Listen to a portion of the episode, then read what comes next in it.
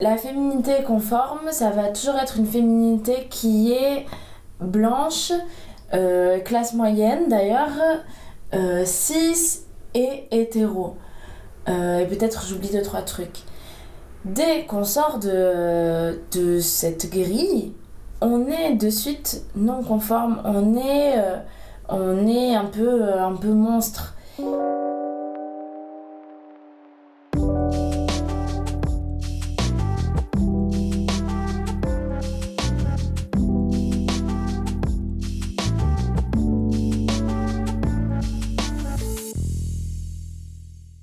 Bienvenue dans le deuxième épisode de Brain Possum, le podcast dans lequel ce ne sont pas aux objets que l'on donne une nouvelle vie, mais aux idées. Donc je suis Lévi, j'ai créé Brain Possum en janvier 2023 pour parler d'idées euh, que mes amis ont explorées, auxquelles ils ont réfléchi, pour euh, pouvoir partager entre nous et euh, plus largement des idées chouettes et qu'elles ne se perdent pas dans les fonds de tiroir. Aujourd'hui pour le deuxième épisode, je suis avec Lisa et aujourd'hui on va parler des identités femmes. Du coup, Lisa, merci beaucoup de participer au deuxième épisode de Brain Possum. Toi, tu es stripper, artiste et tu te considères comme femme. Ça fait combien de temps que tu te dis femme? Euh, Je dirais que ça doit faire euh, moins d'une dizaine d'années. Ok. Euh, c'est venu parce que j'étais avec ma copine de l'époque et elle dit à un moment, elle prononce le mot femme et je demande qu'est-ce que c'est femme? Elle me dit femme c'est toi. Et du coup, je me suis dit comment ça, il y a un terme qui me désigne et je suis pas au courant en fait. Euh, et c'est comme ça que j'ai commencé à réfléchir dessus et, et à écrire toutes ces choses, euh, à nourrir ma réflexion en tout cas. Ok, cool. Du coup, aujourd'hui, on va parler de ce que tu as écrit justement. Donc, c'est deux mémoires est-ce que tu peux nous dire dans quel euh, cadre tu les as fait Qu'est-ce qui t'a décidé à choisir ce sujet-là? Alors j'étais en études d'art plastique, en master. Et euh, c'est vrai que l'art, c'était un peu un prétexte pour euh, parler de ce sujet et de mêler du coup genre, sexualité et art, notamment performance. comme chaque personne qui écrive sur le genre, c'est avant tout quelque chose qui part euh, de, de nous-mêmes en fait. Et c'est pour ça qu'on crée euh, toutes ces réflexions parce que tout simplement pour comprendre, euh, comprendre ce qui nous arrive, comprendre ce qu'on traverse et les problématiques particulières auxquelles on est confronté dans nos existences. D'accord. Du coup, c'était un travail que tu as fait aussi par introspection et pour comprendre des choses à propos de toi?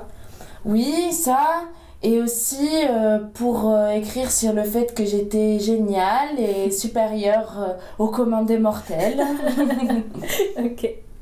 Et du coup, tu disais que tu avais découvert le terme femme par ta copine de l'époque.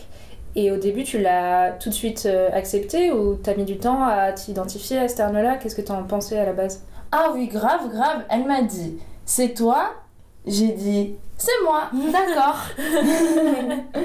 ok. Ça faisait du bien en fait d'entendre euh, quelque chose qui me, euh, qui me représente ou de savoir en tout cas que j'étais nommée quelque part parce que ça voulait dire que j'étais pas seule. Mm. Et c'est vrai que ça faisait un moment déjà que euh, j'avais des réflexions particulières à l'identité femme et euh, aucun nom, aucun mot pour pouvoir les nommer, rien du tout. Donc euh, ça a commencé déjà à... Enfin, la graine était plantée et il fallait en tout cas euh, l'impulsion de savoir que j'étais pas seule, qu'en fait il y avait d'autres personnes qui avaient, qui avaient nommé les choses pour moi me lancer aussi. D'accord. Et justement, c'est quoi la définition de femme, ou en tout cas ta définition de femme celle que tu avais à l'époque, que tu as découverte, celle que tu as maintenant Est-ce qu'il y a eu un changement? Alors, euh, ma définition, ou la définition de base, femme, surtout dans la langue française, ça désigne euh, un type de lesbienne, donc les lesbiennes euh, féminines qui ont des comportements ou, des, ou une présentation féminine. Donc, en opposition au butch. Mais je me suis rendu compte, et notamment grâce euh, à, aux lectures plutôt anglophones que euh, ça pouvait pas définir que ça, parce que ces problématiques que les lesbiennes féminines traversent, elles sont traversées par plein d'autres existences qui ne sont pas euh, liées au lesbianisme directement. Donc euh, pour toi, ça s'étend au-delà de cette définition simple de une lesbienne à l'expression de genre féminine? Oui, c'est ça. Même si je sais que certaines personnes ne sont pas d'accord euh, avec cette idée. Évidemment, elles se trompent, mais ça arrive. Elles vont revenir à la raison plus tard. D'accord, je ok. Donc pour toi, si être femme, c'est pas strictement défini par ton identité de genre, ton expression de genre, ni strictement par ton orientation sexuelle, c'est quoi? Est-ce que tu as une, une, phrase, une définition euh, qui te paraît plus juste? Alors pour moi, femme, c'est vraiment avoir une féminité qui est non conforme, c'est-à-dire qui s'oppose à une féminité considérée comme convenable et de ce que en gros l'hétéropatriarcat attend de nous des femmes et plus largement des personnes en général, en gros. Mm. Selon leur genre. Euh. Selon leur genre, exactement. Mm. Et euh, donc, par exemple, si t'es un mec, bah, ta féminité doit être totalement inhibée, euh, rejetée. Si tu es assigné femme, alors dans ce cas, ta féminité elle doit euh, être surtout pas sexuelle, mais en même temps, elle doit pas être prude non plus. Enfin, c'est euh, un jeu d'équilibriste un peu dingue. Et alors, c'était, euh, je sais pas, moi, une femme trans, alors là, elle doit pas exister du tout. Ton existence ne doit pas faire partie du tableau. Donc. Une, une identité femme ou les identités femmes, c'est ce qui va exploser ces attentes-là de la part d'un système euh, hétéro-patriarcal. Oui, il y a ça, et il y a aussi l'idée d'aimer la féminité et, hum, et d'être dans une euh, configuration super sorore, parce que justement la féminité qui se veut conforme euh, est faite d'une rivalité entre femmes, et là, bah, c'est tout l'inverse. du coup, dans la féminité femme qui justement explore l'amour des femmes et l'amour de la féminité en général, que ce soit chez nous ou chez les autres personnes, y compris même dans les figures de féminité conformes qu'on récupère énormément, comme euh, par exemple la Mean Girl, qui est pas du tout soror, l'inverse de la sororité, mm. mais qui, euh, par euh, certains aspects, peut être aussi inspirante. Oui, parce qu'elle est puissante, euh, parce qu'elle est indépendante. Euh, Ce genre de choses, parce qu'elle s'impose, parce qu'elle est drôle, euh, voilà, et que bah, c'est aussi... de toute manière, tous les modèles de féminité sont par essence non conformes, parce que ce sera jamais... La femme conforme, elle existe? Elle, est, elle pas c'est pas possible. Le, genre féminin, la féminité est de base quelque chose de tordu. Oui, parce que les injonctions sont contradictoires, donc on peut, on peut jamais. Euh, oui, puis même que c'est les femmes euh, par défaut sont. Euh, dévalorisées.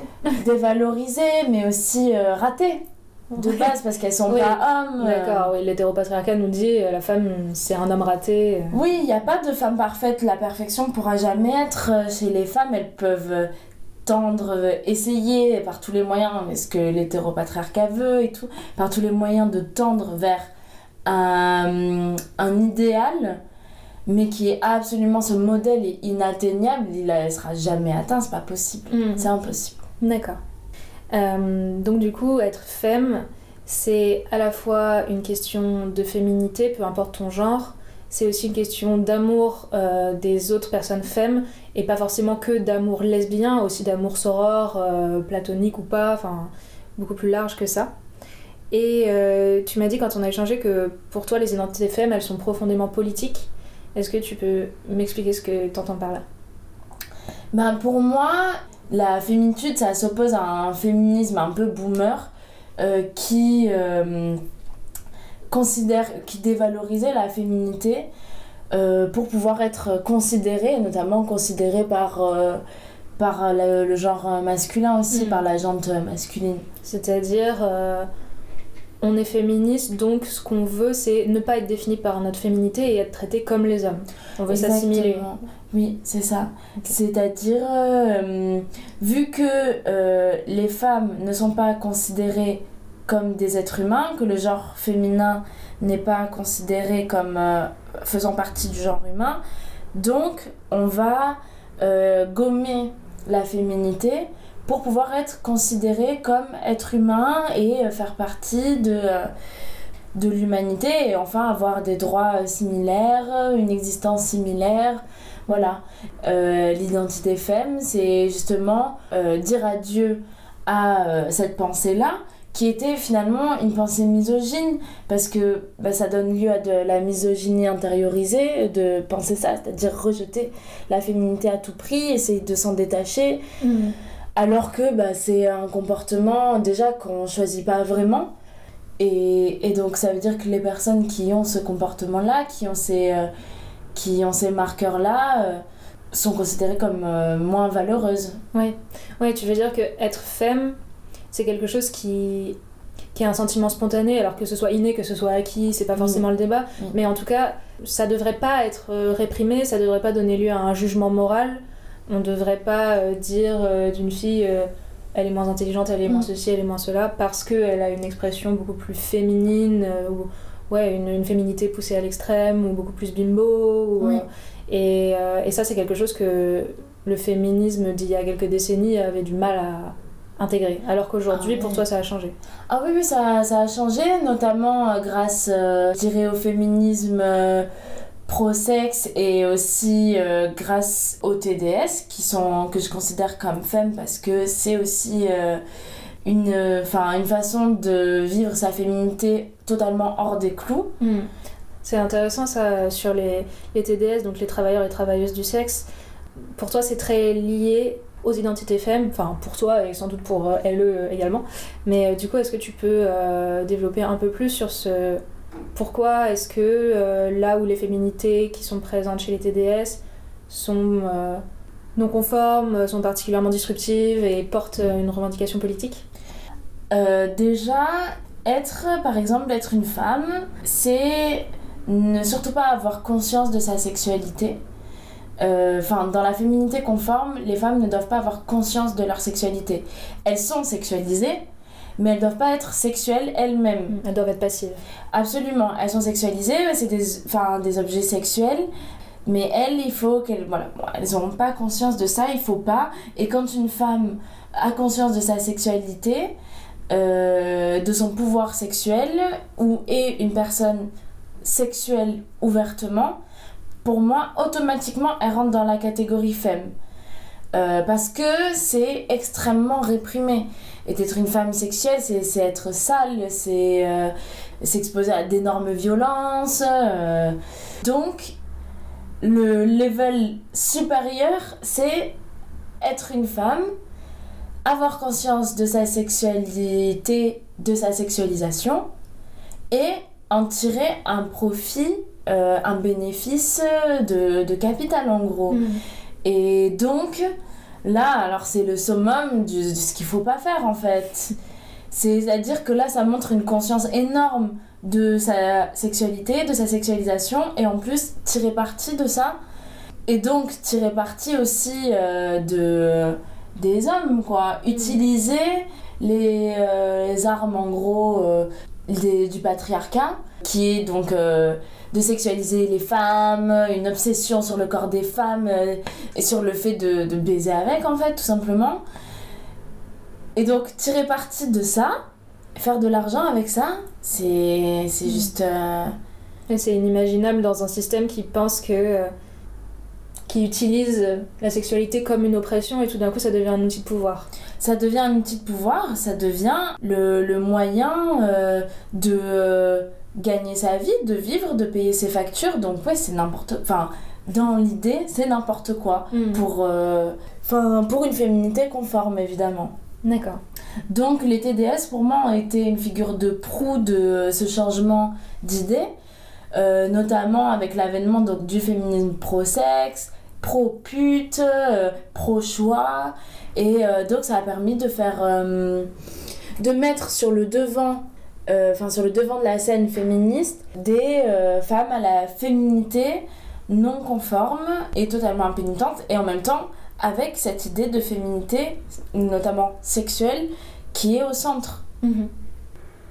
Les identités femmes, pour toi, sont aussi très liées aux féminités racisées. Est-ce que tu peux en dire plus euh, là-dessus? Tu m'en as parlé rapidement, mais voilà, est-ce que tu peux approfondir? Ben, en fait, euh, c'est toujours la même logique. La féminité conforme, ça va toujours être une féminité qui est blanche, euh, classe moyenne d'ailleurs, euh, cis et hétéro. Et peut-être j'oublie deux, trois trucs. Dès qu'on sort de, de cette grille, on est de suite non conforme, on est, on est un, peu, un peu monstre. Et les féminités racisées aussi subissent en gros des oppressions qui euh, sont semblables, qui sont liées à l'identité femme, notamment une sexualisation particulière, une violence particulière. En tant que féminité, elles valent moins que la féminité conforme, comme les euh, lesbiennes, les putes, les euh, meufs trans, etc. Forcément, bah, la féminité racisée est aussi impénitente que, au même titre qu'une féminité pute, une féminité trans. Impénitente, euh, dans quel sens? Et c'est-à-dire, elle est, euh, elle est non conforme et, et, pourtant elle est là, elle ne s'excuse pas d'être là. Hmm. C'est surtout ça aussi, euh, la féminité femme, c'est la fierté aussi. C'est la fierté de sa propre féminité, de l'amour de soi, et donc, oui, impénitente dans le sens où une féminité non conforme si elle est femme, elle est assumée pleinement, elle est euh, incarnée à fond, en mm. fait. Et ça, tu l'as ressenti, toi, dans ta vie, à partir du moment où tu as appris l'existence de ce terme, où tu t'y es identifié Oui, alors là, 100%, 100%, et ça a été libérateur, mais un point euh, inimaginable, c'est-à-dire bah, que tout d'un coup, on se rend compte que euh, notre existence n'est peut-être pas régie par euh, le patriarcat, les hommes, etc. Et donc, dès qu'on se détache de ça, bonjour la libération en fait. Ça veut dire qu'en fait, tu peux faire ce que tu veux. Tu peux être qui tu veux, en être fier, tant que t'es droit dans tes bottes, que t'es une bonne personne. Après, c'est un monde qui s'ouvre à toi, forcément. Et moi, ça m'a inspiré ça m'a inspiré, mais à, un niveau euh, fou. J'ai tellement changé en fait je me suis tellement plus assumée, euh, euh, j'ai osé des choses que j'aurais jamais osé avant. Quand je retrouve des personnes qui me connaissent d'il y a très longtemps, ils me disent mais c'est fou, c'est fou ce qu'elle a changé, c'est fou ce qu'elle a changé. Et il y en a beaucoup des anecdotes. Hein. Il y a des hommes que je connaissais d'il y a très longtemps. Mm-hmm qui disent, euh, qui ont dit à, une amie commune, c'est fou ce qu'elle a changé, Lisa, c'est dingue, c'est dingue. Je préférais avant. tu m'étonnes, tu préférais avant. Je préférais avant, avant elle était plus calme, elle était moins bruyante, toute gentille, une petite fleur. Ah bah oui, maintenant je je me sens légitime de parler, je me sens légitime de prendre la place, d'être très sexy, d'être un peu extravagante et tout. Euh, bah oui, préfère avant. Qu'est-ce que tu t'es senti plus libre d'exprimer chez toi? De quoi t'es devenue beaucoup plus fière depuis grâce euh, au fait d'avoir vraiment embrassé l'identité femme? Deux choses, euh, ma sexualité et mon apparence physique qui sont très liées parce que de toute manière je suis stripper. Donc euh, forcément je travaille avec mon image, mon corps, ma sexualisation mais aussi c'est un monde de, de tenue, de danse, de maquillage, de présentation. Donc euh, c'est deux choses que je lis euh, et ce qui m'a... Hum, la chose dont je suis le plus fière c'est mon apparence physique outre comment Dieu m'a faite, j'aime, euh, enfin, j'assume de pouvoir m'habiller absolument comme je le désire et du coup, ben, de euh, pouvoir me présenter d'une façon un peu, un peu extravagante, un peu plus, enfin, euh, un peu fun et surtout très très sexy. la plupart du temps, c'est comme ça que j'aime m'habiller. Et il y a des, des fois des tenues, je me dis, mais c'est fou, je vais, je vais me faire attaquer, je vais, je- je- on va me rouer de coups de sortir comme ça, les fesses à l'air, littéralement. Et ben non. Non, euh, je suis toujours là, on m'a pas roué de coups, donc je continue. Il y a ça. Heureusement. Et ma sexualité, que je peux enfin vivre tranquillement. Déjà une sexualité euh, queer, bon, surtout une sexualité lesbienne en fait, que j'assume pleinement.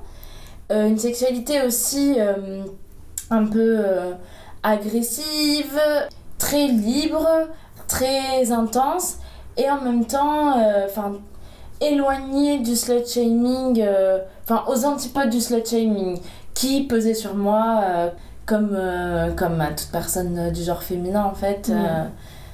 D'accord. donc euh, ça, d'en être débarrassé totalement. Ouais, c'est euh, c'est intéressant parce que du coup, euh, les identités femmes permettent de. Enfin, j'ai l'impression, d'après ce que tu me dis, permettent vraiment de remettre en question les codes de la féminité qui nous sont imposés sans pour autant se débarrasser de la féminité. C'est-à-dire, on adore la féminité, on Mm. veut le, voire même on veut la pousser à l'extrême, mais euh, elle, a, elle a rien de négatif, au contraire, elle va devenir quelque chose de, de super, de fun, euh, d'empouvoirant, enfin voilà. Et du coup, tu parlais aussi, euh, dans notre échange avant qu'on enregistre, euh, du fait que dans les identités femmes, il y a beaucoup de représentations non humaines, euh, de science-fiction, etc., euh, qui remettent en question aussi ces normes-là. Est-ce que tu peux m'en dire plus? Ben, j'ai remarqué donc au fil de mes recherches sur l'identité femme, en gros, que il y avait une esthétique qui était euh, qui revenait souvent. C'était euh, l'esthétique un peu euh, tech girl, cyborg, extraterrestre, mais aussi un peu déesse, euh, mutante, etc. Toujours, en fait, tout ce qui est non humain faisait partie intégrante enfin je trouvais de des personnes que je que je suivais ou même de moi même si naturellement je suis allée vers ça D'accord. et euh, donc ça m'a fait poser question je me suis dit pourquoi cet amour du non humain cet amour ouais pourquoi cet amour du non humain pourquoi essayer un peu d'incarner ce un, un genre qui est non humain ça a fait sens totalement avec cette histoire euh, de euh, d'exclusion de l'humanité. Et c'est en ça que pour moi, euh, l'identité femme nous a fait faire un bond. Au lieu de vouloir s'assimiler aux hommes, en fait, et donc adopter leur comportement et gommer la féminité, etc., ben là, l'identité femme, c'est Ah, je suis pas considérée comme être humain, mais euh, en fait, ça m'intéresse pas. Mhm. Euh, ce club euh, de mecs cis boomers euh, trop moches, en fait, il est hors de question que je foute un pied là-dedans. Et on va créer notre propre euh, espèce. Mhm. Voilà, euh, qui bon, bah, peut euh, venir d'une autre planète, d'un futur, qui est euh, une espèce mutante, ou voilà, ce genre de choses. Pour pouvoir prôner un système de valeurs différent du système de l'humanité, qui est excluant, qui vient euh, des lumières euh, euh, blanches en lien avec euh, la colonisation, etc. Enfin, c'est l'humanité, de c'est une histoire aussi de colonisation Mhm. de savoir qui est considéré comme être humain, ça a été un vrai débat. Mhm. Et euh, d'ailleurs, certaines populations racisées n'étaient pas considérées comme être humain, donc euh, euh, c'est comme ça qu'on a justifié l'esclavagisme. Enfin bref, c'est vraiment une merde cette histoire d'humanité, mais une merde. Du coup, ben les femmes se réclament de hum, ne se réclament pas de cet héritage-là. Ouais. Et donc, à partir de là, euh, vu qu'il n'y a plus personne à qui on doit faire plaisir, ben on peut enfin vivre selon ses propres règles, être autonome.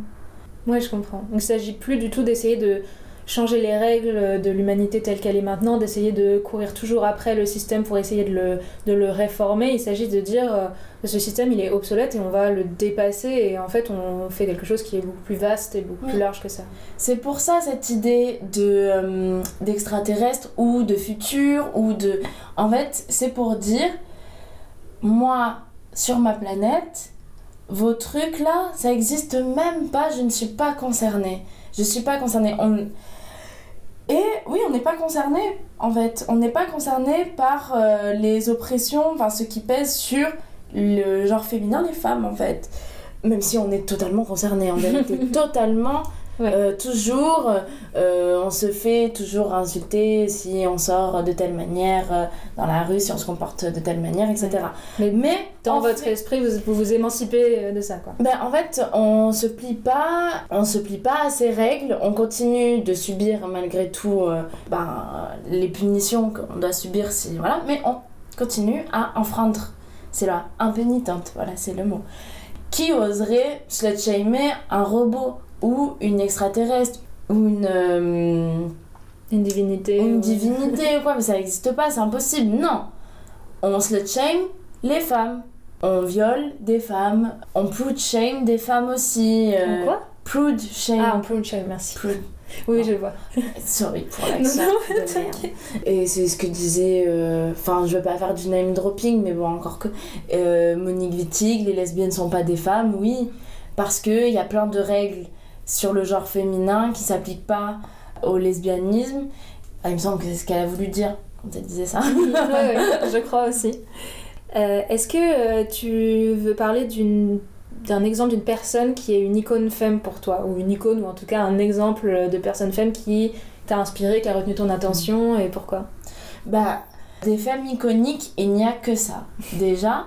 Mais une qui a particulièrement retenu mon attention parce que, je sais pas, moi, elle est vraiment. Enfin, pour moi, elle, elle est. euh, une des quintessences de euh, la féminitude, c'est euh, Naomi Wu, qui est euh, cette makeuse euh, euh, chinoise qui s'habille.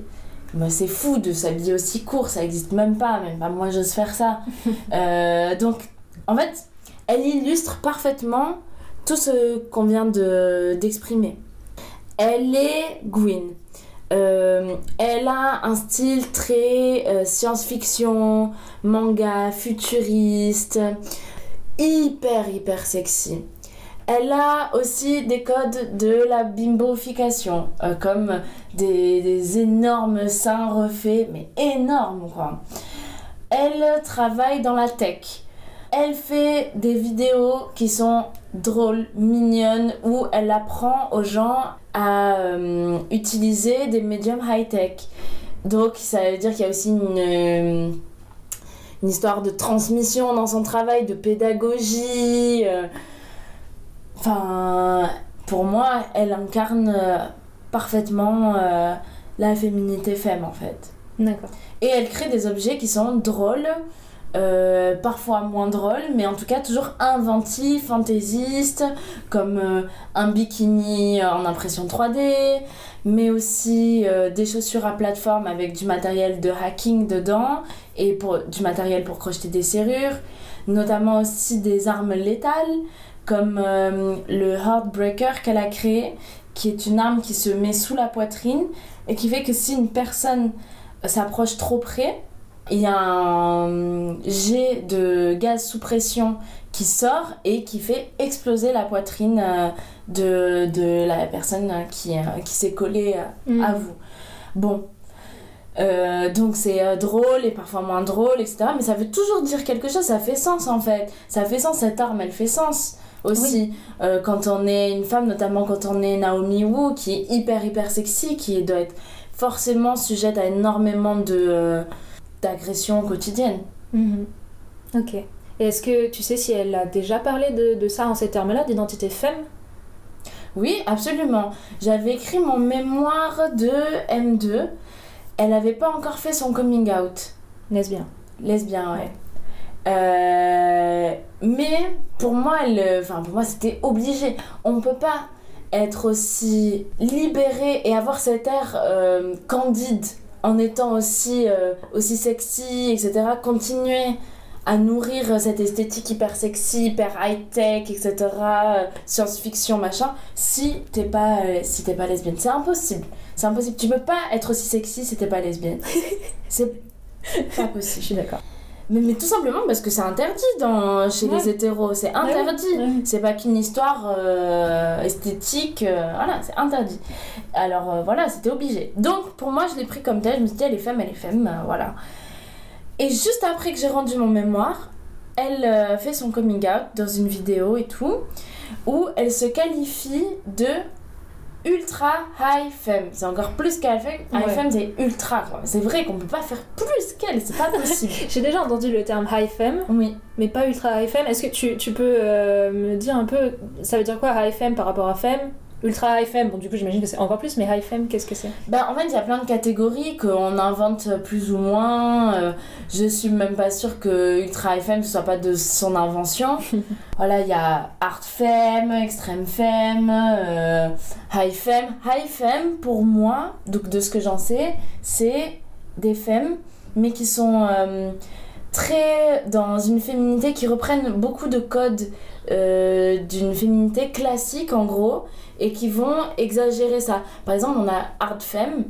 Art Femme, c'est féminin, mais ça va être carrément plus punk et agressif. D'accord. Donc c'est euh, rouge à lèvres et euh, les grosses docks, point américain, euh, mini jupe, mais euh, mais il y a les docks coquets quoi. Ouais. Alors que euh, high femme, euh, c'est euh, talons hauts, euh, etc. Voilà, euh, mini jupe. Euh, beaucoup plus de ouais, reprendre les- la féminité classique. Et alors ultra femme, c'est euh, j'imagine que c'est euh, donc exagérer une féminité classique à l'extrême de l'extrême de l'extrême, quoi, je pense. Ouais. Déjà que FM c'est un extrême en soi. Et du coup elle veut aller encore au-delà. euh, euh. Ouais. Ok. Et toi là-dedans, c'est quoi ton. Enfin. Aujourd'hui, tu te considères. Après, ça dépend peut-être des jours, peut-être que ça varie selon tes humeurs, etc. Mais est-ce que tu te considères comme high femme, hard femme? Est-ce qu'il y a des, des choses auxquelles tu t'identifies plus que d'autres euh, dans les identités femmes? Il y a Extreme Femme que j'aime bien. Que bon ben j'aime bien parce que j'ai inventé il y a quelques années. Et, et de base c'était pour qualifier des butch. J'avais dit Extreme Butch. Extreme Butch pour moi c'est la butch, euh, la classique quoi, avec la coupe en brosse, les dogs coquets, euh, la, la grosse chaîne qui sort du pantalon euh, avec mousqueton et tout le bordel. Et qui est, qui est vénère et tout. Alors voilà, et après je me suis dit, ah, bah il y a l'inverse quoi, il y a extrême femme. Et extrême femme, en fait, bon, en vérité, hein, tous ces termes se valent un peu, mais pour moi c'est avoir conscience d'exagérer une féminité, euh, et notamment une féminité sexuelle, une féminité, euh, voilà, un peu rose, euh, et, travailler ce côté. moins que High Femme qui est plus dans reprendre les codes des meufs hétéros, euh, Extreme Femme ça va être reprendre les codes des meufs hétéros, mais aussi, et donc de la féminité hétéro, mais euh, euh, distordre ça avec euh, un peu euh, de- d'extraterrestres, un peu de mutants, un peu de monstres, un peu de, euh, de futuristes, Mhm. ce genre de choses. D'accord, ok. C'est intéressant, même si. Ouais, effectivement, c'est c'est pas des étiquettes forcément à prendre au pied de la lettre et le but étant pas de mettre les gens dans des cases restrictives, etc. Mais c'est c'est intéressant de voir qu'il y a toute une culture qui se crée et toute une esthétique et un plein de, de, symboles et de mots différents qui apparaissent, c'est chouette. Ok, et du coup, je voulais te demander comment aujourd'hui ces réflexions-là sur les identités femmes que tu as menées dans tes deux mémoires, comment elles continuent de faire leur chemin pour toi, peut-être dans ta vie personnelle, peut-être dans ton travail artistique ou autre? Ben moi, euh, c'est vrai que je continue toujours à avoir ces réflexions, à les nourrir, d'autant plus que ça fait un boom ces derniers temps, c'est formidable, donc il y a de plus en plus de choses. Je continue à faire mes petites recherches, mon travail sur les femmes, euh, mais à explorer un peu des recoins, des petites niches de cette identité pour euh, un peu comprendre plus de choses et notamment... nourrir aussi nourrir et comprendre euh, la culture femme qui est nommée finalement depuis peu. Donc euh, voilà. Ça et euh, et ce que j'essaie de faire c'est du coup de rassembler au sein de au sein des femmes de nous rassembler un peu sous cette bannière et de, de créer du lien entre nous, en partageant les savoirs, les vécus, etc. Mm. Où est-ce qu'elle existe? Où est-ce qu'elle se manifeste, cette culture femme, par exemple à Paris ou à Marseille? Parce que toi, tu es de Marseille. Mm. Ben, elle se euh, manifeste, elle, elle, existe beaucoup dans le milieu queer, on va pas se mentir, mais aussi beaucoup dans le milieu TDS. De, euh, de solidarité euh, entre TDS. Bon, ben voilà, finalement, c'est beaucoup vu que les femmes sont très nombreuses chez les TDS, les queers également, enfin tout ça c'est c'est très lié quoi. Je dis pas qu'il n'y a pas des TDS hétéros, il y en a plein, mais hmm. on est beaucoup, on est surreprésentés, les queers sont surreprésentés chez les TDS. D'accord. Et euh, elles se manifestent beaucoup euh, par le biais d'événements, de rencontres, mais aussi de groupes, euh, de soutien, de paroles. Bah, je pense pour les TDS par exemple, il y a des groupes de de, de rencontres, de soutien, etc. Mm. Euh, des moments pour se retrouver. Euh. D'accord. Donc ça se manifeste par la création, la création artistique et par euh, le soin les unes aux autres, le fait de se retrouver, le fait d'être soror. Mm, mm. Et de créer ensemble, ouais, de créer ensemble. D'accord. Et toi, tu crées avec d'autres personnes femmes, artistiquement? Ouais, ouais, ma foi, oui. J'essaie.